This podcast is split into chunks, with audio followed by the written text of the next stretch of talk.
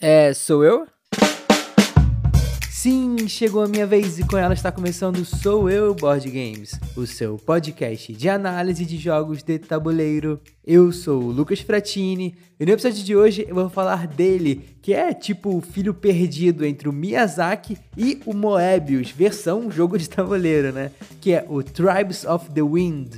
Mas será que ele se inspira realmente nas suas referências ou é só uma maquete bonita de um euro bem levinho? Polêmica, vai vir polêmica, hein? Vamos descobrir. E antes, aos recadinhos, ó. Se você se interessa por análise de jogos de tabuleiro, não deixa de seguir o podcast lá no Spotify ou na sua plataforma favorita, mas sério, pô, não deixa de seguir lá não, segue lá. O Spotify principalmente porque ele bagunçou todo o algoritmo, então segue lá, dessa moral. E se você quiser ajudar ainda mais, Compartilha esse episódio com aquela galera que joga Tribes of the Wind com você. Chega assim, pega o link, manda no grupo do Zap da jogatina e fala: Ah, olha esse menino aqui, ele falou várias asneiras sobre o jogo.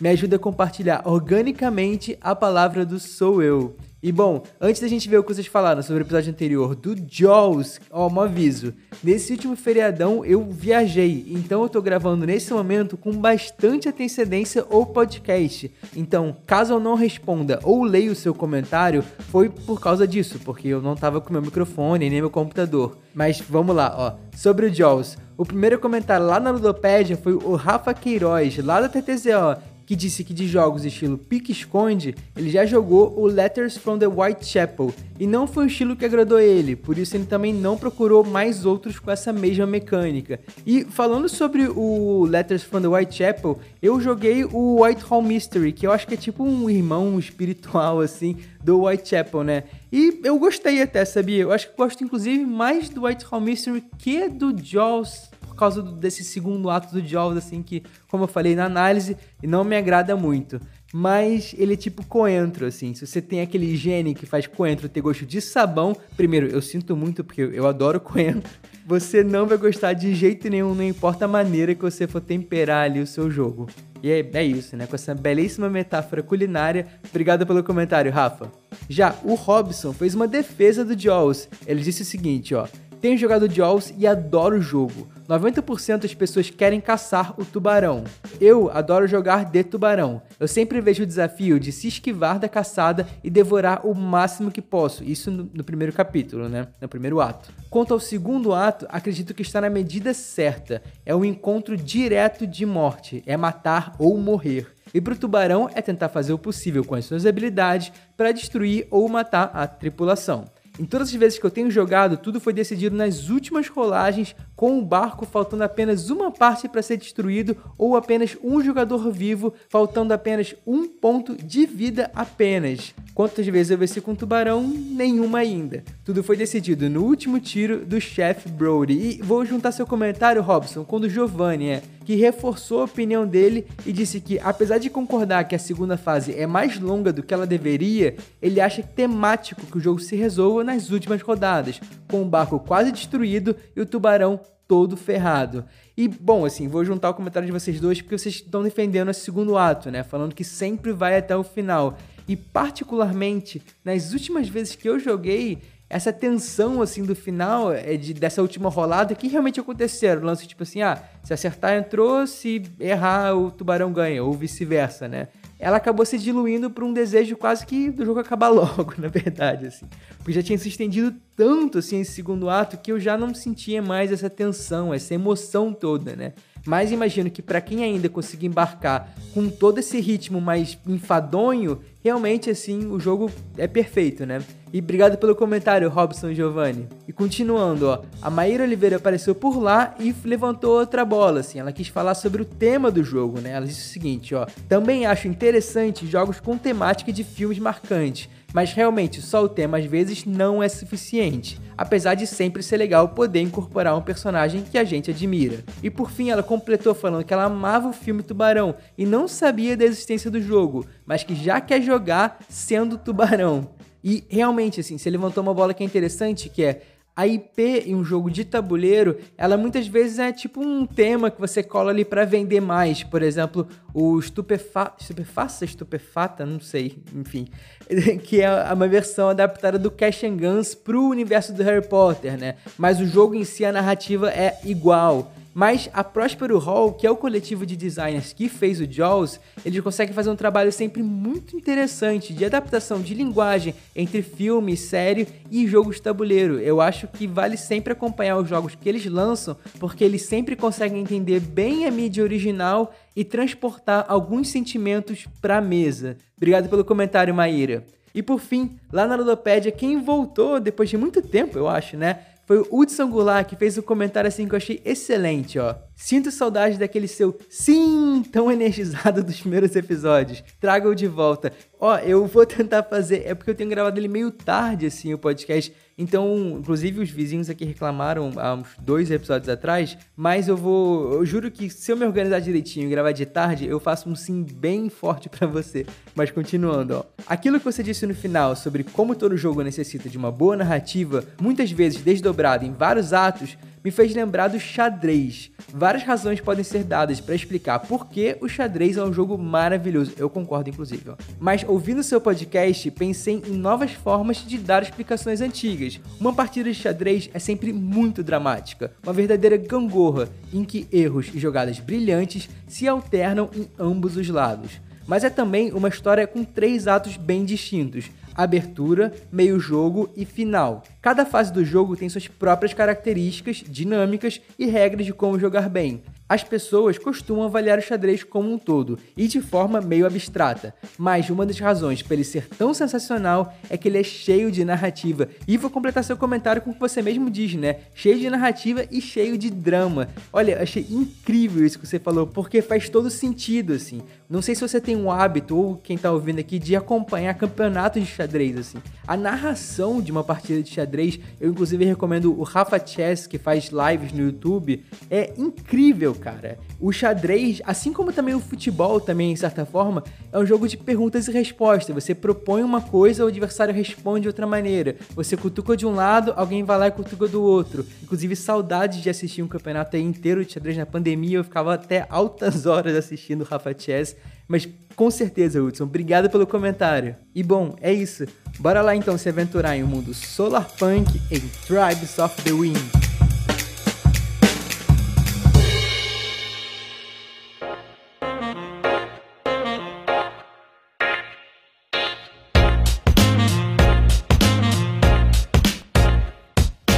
Tribes of the Wind é um jogo do designer Joaquim Toma, lançado no Brasil em 2023 pela Across the Board, e que foi um grande sucesso no DOF desse ano, com as mesas assim sempre cheias e bem disputadas. E essa aventura Solarpunk tem peso de 2.68 de 5 no BGG, roda de 2 a 5 jogadores e tem partidas que duram uns 45 minutos em dois jogadores e pode durar na verdade até uma hora e meia, estourando duas assim com mesa cheia. O andamento do jogo varia bastante com a quantidade de jogadores, então fique atento. E segundo a Ludopedia, são só 7 as suas principais mecânicas. Mas como eu sou preguiçoso, eu vou só reduzir a 4 que eu acho que resume super bem o jogo, que são colocação de peças, corrida, gerenciamento de mãos e pontos de movimento. Já que em Tribes of the Wind o mundo foi devastado pela poluição e cabe a nós, das tribos do vento, reconstruir a civilização através das ruínas do passado. E nós vamos fazer isso plantando florestas, construindo novas aldeias nas tais florestas que a gente plantou e limpando também a poluição ao redor dos espaços do grid no nosso tabuleiro individual, que inclusive nosso tabuleiro individual vai carregar também um bônus para cada jogador com um poder levemente assimétrico caso esses bônus sejam cumpridos. E bom, como é que a gente vai fazer tudo isso, né? Com cartas. Na verdade, os poderes das cartas. Ahá! Esse é um jogo, sim, conduzido pelas cartas na sua mão e os poderes delas, que vão ter efeitos diversos, como conseguir uma água, dar pontos de movimento para mexer com seu cavaleiro ali pelo seu grid no tabuleiro, permitir plantar uma floresta colocando ali uma peça quadradinha de floresta no tal grid e ainda limpar a poluição ao redor, removendo umas fichinhas vermelhas que são um charme à parte, inclusive, ó. Mas o barato aqui é que cada carta ela pertence tipo a uma classe, assim, como se fosse um naipe mesmo dela, né? E os poderes, eles geralmente vão ser ativados de acordo com a quantidade de cartas de tal naipe na sua mão ou ainda no seu adversário. Como assim, do seu adversário? Vamos lá. As cartas elas vão poder ativar efeitos mais fortes se você for a pessoa que tiver mais ou menos cartas de um tipo do seu adversário, ou ainda pensando em outro tipo de interação, assim com os adversários indireta, né? As cartas elas vão poder ser ativadas se os seus adversários tiverem um tipo específico de carta de um naipe na mão. Aqui, na verdade, quando você for jogar uma carta, mais importante que espiar o tabuleiro do adversário vai ser sempre monitorar a mão do outro para fazer os seus efeitos mais fortes. E além disso, né, outra ação que você pode fazer, além de jogar uma carta, caso a sua mão esteja ruim, ou só se você quiser mesmo também, você pode ainda construir um templo, que para isso você vai ter que limpar três cartas da sua mão e ganhar ali um bônus específico, né? Ou ainda, uma outra ação que você vai poder fazer vai ser construir uma aldeia, se você tiver um número de cavaleiros específicos nessa peça. E é nesse fluxo, muito resumidamente assim, de espio verso da mão dos outros, joga uma carta, faz o efeito, planta e ergue uma aldeia, que o jogo vai seguir até que algum jogador tenha construído todas as suas aldeias. Então todos os jogadores vão realizar mais uma rodada extra e contam então os pontos para descobrir quem é a melhor tribo Solarpunk. E cara, ao sincericídio aqui. A primeira vez que eu bati o olho em Tribes of the Wind, eu pirei. Porque eu sou um grande fã de Miyazaki e do Moebius também. E é absolutamente impossível desassociar a proposta do jogo de todo esse universo fantástico que é proposto pelo animador e diretor japonês e o cartunista francês, que também inclusive se retroalimentavam porque um era muito fã do outro. Aqui inclusive uma nota, ó, a filha do Moebius se chama Nausicaa, que é um filme e mangá do Miyazaki. Então, ó, tá tudo conectado, um pirava muito no trabalho do outro. E eu, como grande fã dos dois, eu fiquei maluco quando eu vi esse jogo. Tava tudo lá, assim, tudo. O ato de voar e o vento como elemento central do jogo, a ideia torta de progresso ligada à poluição e com uma mensagem ecológica, cara, era perfeito, assim. Era finalmente a justa homenagem a dois gigantes, ainda mais com a arte do Vincent Dutray, né? Que inclusive segue essa escola de BD francesa que é totalmente apadrinhada pelo Moebius. Enfim, Porém, toda essa empolgação que eu acabei de manifestar, inclusive, ela não durou até 20 minutos do jogo, quando essa tal euforia da homenagem, ela foi jogada totalmente para baixo da cortina de poluição e na verdade o jogo me revelou uma narrativa que eu sinceramente não esperava ela é meio individual, mas com o olho ali espiando sempre os vizinhos para poder fazer os poderes, e com um fluxo que é super azeitado e com poderes de cartas bem divertidos, na verdade. Mas que mesmo assim, ao final da partida, quando eu olhei para baixo para o meu tabuleiro, o gosto final não me encantou quanto ele prometeu no começo. Vem comigo, ó. Existe um debate que é bem comum em grupos de jogos de tabuleiro, que é aquela máxima de oh meu Deus, será que todas as mecânicas do mundo já foram inventadas? Para logo depois alguém vir com, ah, na natureza nada se cria, tudo se transforma. Aí vem um terceiro e fala, ah, não, porque a capacidade de inovação humana a partir de referências diversas é que na verdade cria tudo, e a discussão acaba sempre caindo em como as inteligências artificiais vão dominar o mundo. E o Tribes of the Wind é um ponto legal para destacar nessa discussão porque ele fomenta um pouco isso, né? Já que ele tem no seu uso das cartas e o papel da sua mão, aquelas cartas que você segura, né, enquanto parte de uma informação coletiva para propor um sistema que talvez não seja novo, mas soa como novo. E esse tipo de frescor, ele é sempre muito, mas muito bem-vindo. E nesse sentido, no sistema de cartas que ele propõe, né, o jogo flui maravilhosamente bem. É a carta da água que você joga para fazer efeito e se livrar desse naipe. E aí agora, para completar sua mão, você vai comprar uma carta de fogo, e essa carta de fogo vai te possibilitar jogar uma outra que tem um efeito maior se você for justamente a pessoa que tem mais fogo que os adversários. Só que agora, na verdade, vai ser a vez do seu adversário. E como você se livrou da sua carta de água, ele vai jogar uma carta que justamente vai ativar, porque ele agora tem mais cartas de água que você. E essa roda assim do gerenciamento que se retroalimenta é incrivelmente suave. É lindo de ver, na verdade, o jogo se influenciando e se afetando indiretamente. E um toque de bola que é super orgânico, leve e efetivo também, porque aqui cabe também muita estratégia e planejamento. Como assim? Ó, da mesma forma que você, sem querer, ajudou o seu adversário se livrando de uma carta de água, você pode também aos poucos ir limpando e remodelando a sua mão com o mercado para ativar um efeito forte daqui a duas, três rodadas. Esse é mais ou menos o espaço de tempo. E nesse ponto eu gosto muito como o jogo propõe a ação do templo, aquela que você limpa a sua mão, né, que você descarta três cartas, porque ao mesmo tempo que ela pode servir como uma luz no fim do túnel, caso a sua mão esteja meio empacada, ela também pode ser um golpe de oportunidade perfeito para alguma urgência que muda toda essa narrativa coletiva da troca de passes entre os jogadores. Porque ao descartar e comprar três cartas de uma vez do mercado,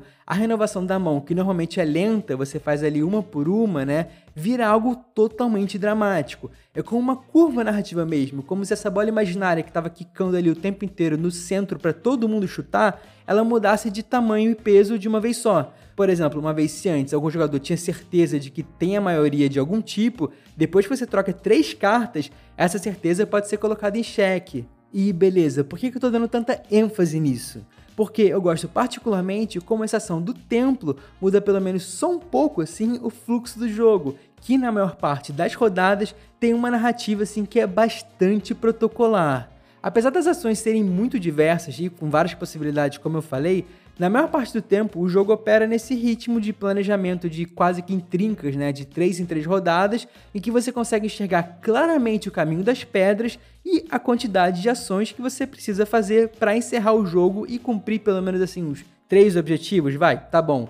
E agora assim, o que você precisa fazer é só correr para otimizar ao máximo os seus turnos e recursos para ganhar bastante ponto no final. E isso faz com que Tribes of the Wind tenha na sua narrativa algo que eu na verdade não sei se ainda é bom ou ruim, mas que eu gosto de chamar de momento de suspensão. Vamos lá, ó. O momento de suspensão, para mim, acontece quando você claramente tem possibilidade de terminar um jogo mas antes você para um pouco ali para pensar se vale realmente a pena terminar agora ou ainda dá para fazer mais alguns pontinhos, né? Só que ao mesmo tempo o dilema aqui é que com isso você vai acabar dando mais rodadas também para os seus adversários. Então você vai parar de novo e recalcular tudo. E aqui eu digo que eu não sei se isso é bom ou ruim, porque acelerar o jogo pode não te dar a vitória, o que é legal, né? Já que o grosso dos pontos vai estar nos objetivos finais. Mas a suspensão em Tribes of the Wind eu acho que ela talvez seja mais um reflexo de como às vezes o jogo é só bem protocolar mesmo. E isso que me pega um pouco, porque no final das contas, Tribes of the Wind é um jogo que se mostra sem muita magia. E o que eu quero dizer com isso, de novo, é que apesar desse universo fantástico e que é riquíssimo, falta uma surpresa no jogo, falta aquela faísca de você conseguir deslumbrar uma possibilidade inusitada ou o jogo te revelar um caminho diferente que você jamais poderia imaginar naquela partida anterior, ou ainda dessa vez você arriscar uma ousadia e o jogo te apertar um pouco mais, sabe? Eu gostaria realmente assim de sentir às vezes o jogo menos como um bando de ofertas de peças ao meu quebra-cabeça pessoal e mais como essa jornada coletiva e inesperada que eu acho que esse sistema fluido dos poderes consegue às vezes bem pontualmente assim evocar. Talvez assim, se ele fosse um tabuleiro comum para todo mundo, a gente povoasse ali o meio, não sei. Mas por fim, é engraçado que, ao mesmo tempo que ele propõe um universo que é absolutamente fantástico e que dialoga com Miyazaki e o Janjiro Moebius, Drops of the Wind não consegue se inspirar por esse mesmo universo das suas referências, onde o ato de voar é o combustível da fantasia e criaturas mágicas nos esperam a cada esquina. Mesmo assim, com muito esforço, o jogo até consegue alçar voo, graças especialmente ao modo como ele opera as cartas com seus poderes e um sistema que é super fluido com efeitos que podem depender do coletivo, dessa informação da carta dos outros. Mas é também um voo curto, tá ali mais uma gaivota planando em V do que a imprevisibilidade de uma princesa náusica ou da habilidade clássica do porco rosso ou ainda da exuberância do dragão Haku de Viagem de Shihiro. E bom, é isso. E você, você já jogou Tribes of the Wind? Você acha que ele realmente lembra assim, o universo do Miyazaki e do Moebius? Comenta sua experiência no post do episódio lá na Ludopad ou na caixinha de perguntas aqui no Spotify, que eu vou ler algumas no próximo episódio. E se você chegou até aqui, meu muito obrigado. Eu posso te pedir também para seguir a gente lá no Instagram, no SoulBoardGames, que quando eu lembro, eu tenho postado as fotos dos jogos que rolaram na sessão da semana. E bom, se você não gosta de Miyazaki nem de Moebius, eu sinto lhe dizer, você tem todo o direito de estar errado. Um beijo até a próxima.